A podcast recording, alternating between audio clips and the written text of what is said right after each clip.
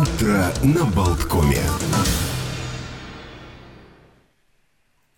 Доброе утро, 16 ноября на календаре, начало 9 на часах. В студии Александр Шунин, за звукорежиссерским пультом Евгений Копейн. Мы начинаем утро на Болткоме. Сегодня будет насыщенный день, насыщенные два часа. Включая конкурсы, я думаю, э, конкурс мы устроим после 9, то есть где-то через час, конкурс вместе с Аполло кинотеатрами. Ну, а еще у нас будут гости, гостей тоже э, достаточно, поговорим на э, довольно серьезные темы. Скажем, через полчаса к нам присоединится Эдгар Сболы, член правления профсоюза работников внутренних дел Латвии, и Дмитрий Калин, начальник управления мест заключения. Речь пойдет о новой социальной кампании не а, ошибаться так человечно, помогать тоже, о проблемах в пенитенциарной системе. Затем в половину десятого с нами на связи будет Дмитрий Матулянец, клинический психолог э, и психотерапевт. А отправной точкой для нашей виртуальной беседы эфирной станет э, результаты социаль... Э, социологического опроса о том, что почти каждый десятый житель Латвии сожалеет о покупках, сделанных во время распродаж. Как раз-таки грядут вот-вот распродажи и «Черная пятница», и рождественские, и мы как кинемся бездумно покупать, что надо и не надо. Вот об этом мы поговорим, насколько это все здоровые процессы. А что сегодня в стране? Ну, во-первых, метеорологи предупреждают, что уже во второй половине недели, а вторая половина недели начнется завтра, а к выходным на водоемах появится уже корка льда, э, соответственно, на дорогах тоже наверняка и черный лед там будет, и все комплекте Winter is coming, как в том сериале было, зима приближается.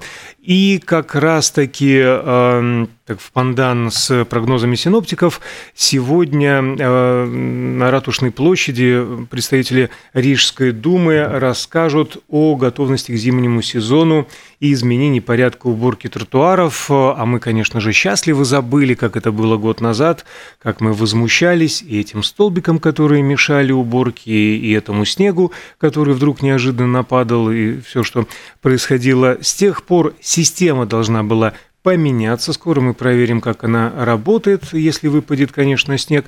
Хотя буквально вчера были прогнозы среднесрочные по зиме по Европе и вроде бы как на 4 градуса выше нормы, по крайней мере, э, в западной части континента и на юге. Ну, на юге Европы всегда, в общем-то, неплохо проводить зиму. Будет скоро понятно, как, что оно у нас. Э, Еще из важных э, событий сегодня в 10 утра премьер-министр Кришинис Каринш созвал внеочередное заседание правительства, чтобы обсудить ситуацию с безопасностью в регионе после сообщений падении ракет э, в Польше. До сих пор э, непонятно, они были российские или осколки российских, при каких обстоятельствах они туда упали.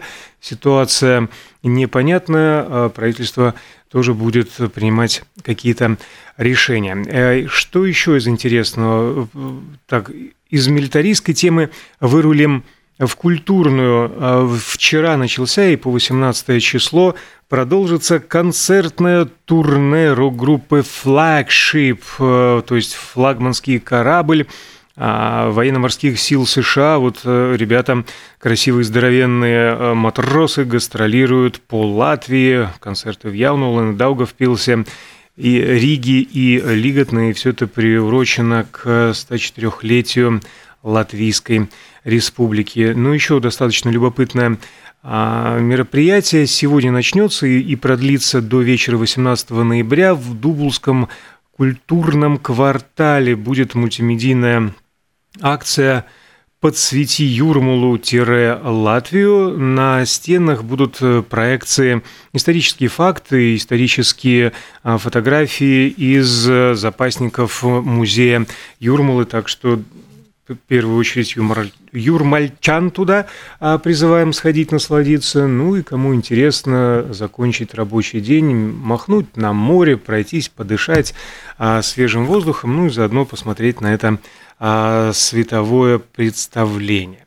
что же, так, про конкурс сказал, конкурс э, сразу после 9-часовых новостей, гостей проанонсировал, какие-то события дня прозвучали. Давайте, знаете, о том, что происходит сегодня на свете в обычном режиме. А на свете сегодня, например, происходит США. Национальный день фастфуда, и как несложно догадаться, он посвящен еде быстрого приготовления, которая популярна не только в Соединенных Штатах, но и по всему миру. А приготовление этих блюд не отнимает, будем откровенны, много времени и усилий, и, в принципе, есть а во многих национальных кухнях это и фиш and чипс в Великобритании, и пицца а, в Италии, но масштабное развитие ресторанов быстрого питания началось около 100 лет назад. А, первым фастфуд-рестораном в его современном понимании считается White Castle, Белый замок. Он был открыт в штате Канзас в 1921 году, и благодаря ему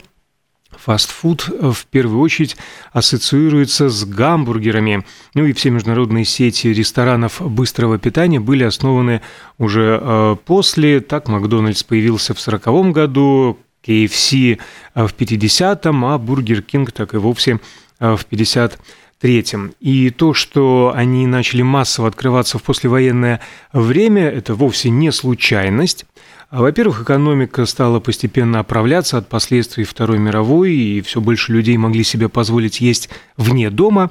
А к тому же женщины, а многие женщины начали работать и уже не могли уделять готовке так много времени, как раньше, а это означало, что и работающим женщинам, и их мужьям надо было где-то обедать, где-то перекусывать.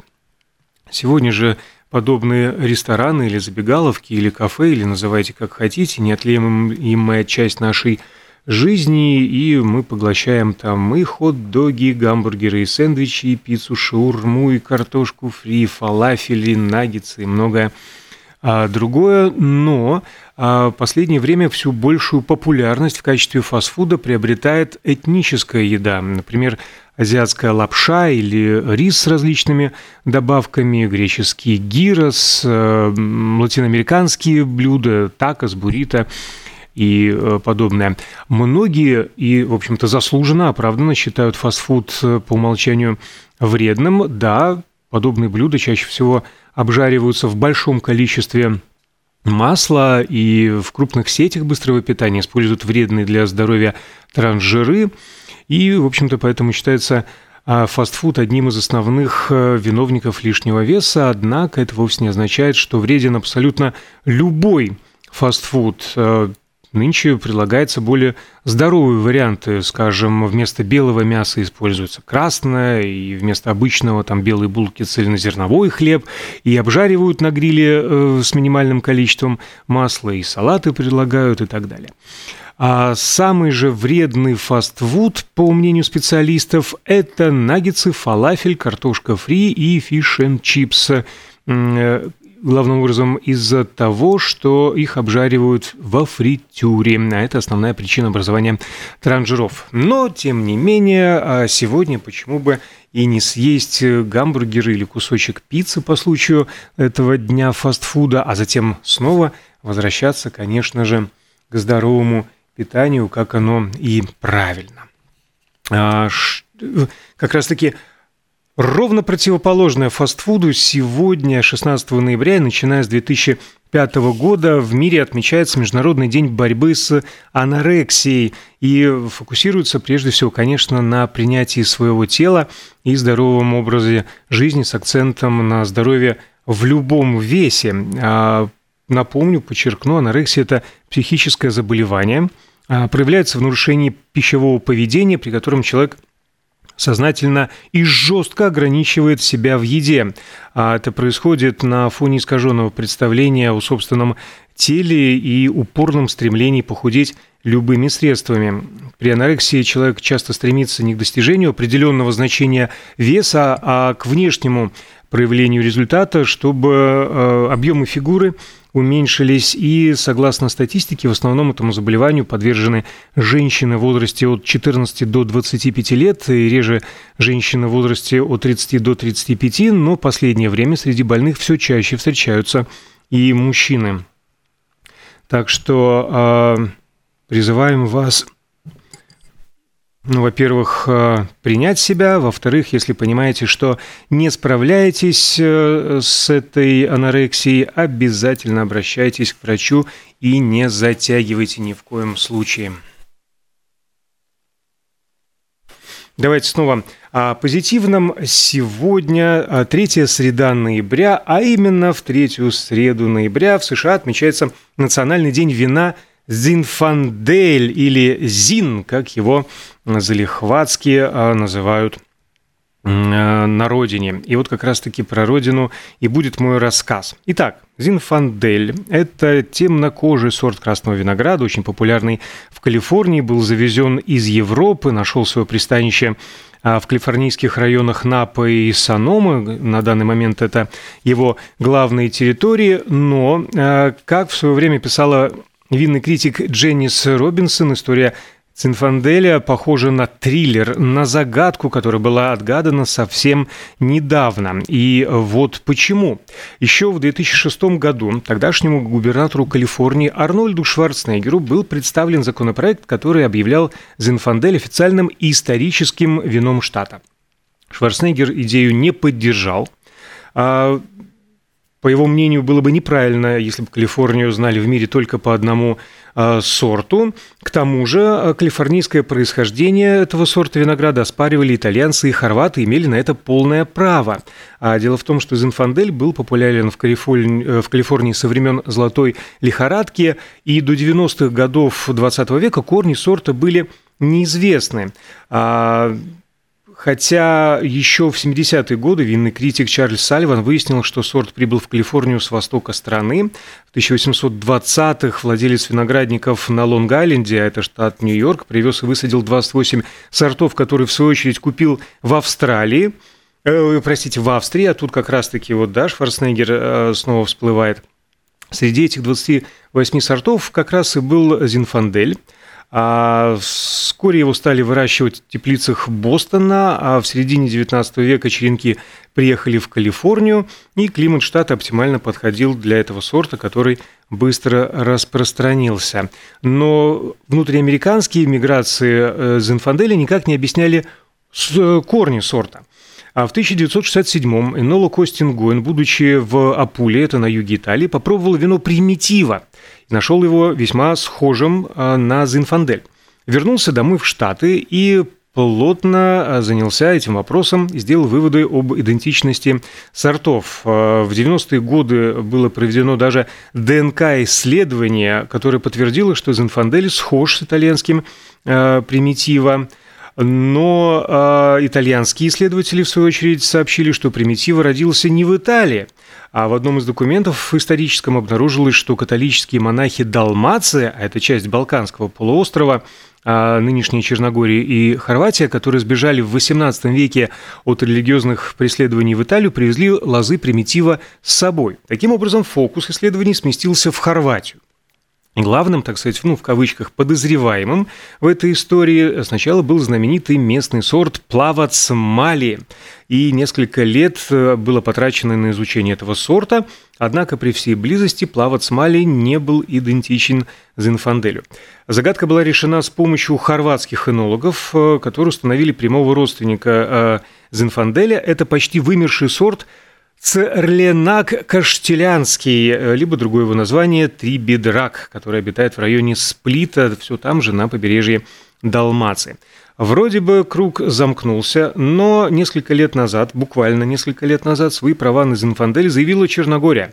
Местные эксперты сообщили о связи Зина с местным сортом Каратосия, так что, похоже, точку в спорах о происхождении этого сорта а, ставить еще рано.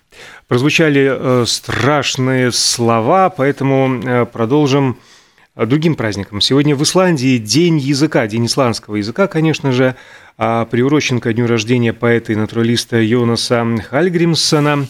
А интересно, что исландский язык используется в Исландии в качестве государственного только с 2011 года, однако его история берет свое начало гораздо раньше, примерно с IX века, когда в Исландию прибыли первые норвежские поселенцы, и самые старые тексты, написанные на исландском языке, датируются примерно XII веком.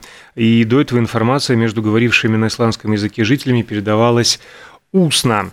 А, интересно, что а, благодаря обособленности острова язык не претерпел за эти столетия существенных изменений, поэтому до сих пор даже школьники могут без труда читать классическую скандинавскую литературу, написанную где-то с X по XIII век. Количество носителей исландского языка не превышает 350 тысяч, причем в Исландии овец и тоже живет больше, чем людей. На острове пасутся около 800 тысяч а, овечек. А в исландском языке есть несколько очень забавных слов. Например, «глюда ведур», что означает «погода из окна». Такая соблазнительная, яркая погода, которая оказывается невероятно холодной, когда вы выходите на улицу. Но это, впрочем, известно и по нашим широтам особенно а, зимой мороз и солнце, день чудесный, вот что-то вот в этом роде. А в этом языке существуют два варианта приветствия – sell, если вы приветствуете мужчину, и sell, если приветствуете женщину. И вы меня спросите, Александр, ну так какая разница, sell и sell? А я вам скажу, разница в написании. А обращение э, к мужчине приветственное пишется с двойной L на конце.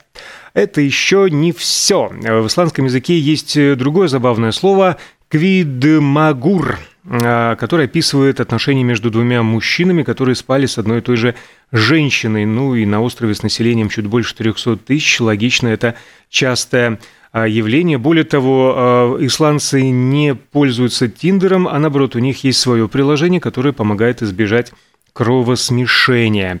А еще у них бывают всякие забавные неологизмы, которые не воспроизводят логику иностранного слова, а сами создают образы. Например, мопед на, из, на исландском а, звучит скелинадра, буквально гремучая змея, а система, любая система – это керли, а, сноп или пучок. Я так понимаю, на этом месте мне самое время умолкнуть на минуту, на полторы – чтобы потом вернуться в студию с э, гостями. По Зуму должны к нам присоединиться член правления профсоюза работников внутренних дел Латвии а, Эдгарс Болле и начальник управления медзаключения Дмитрий Калин.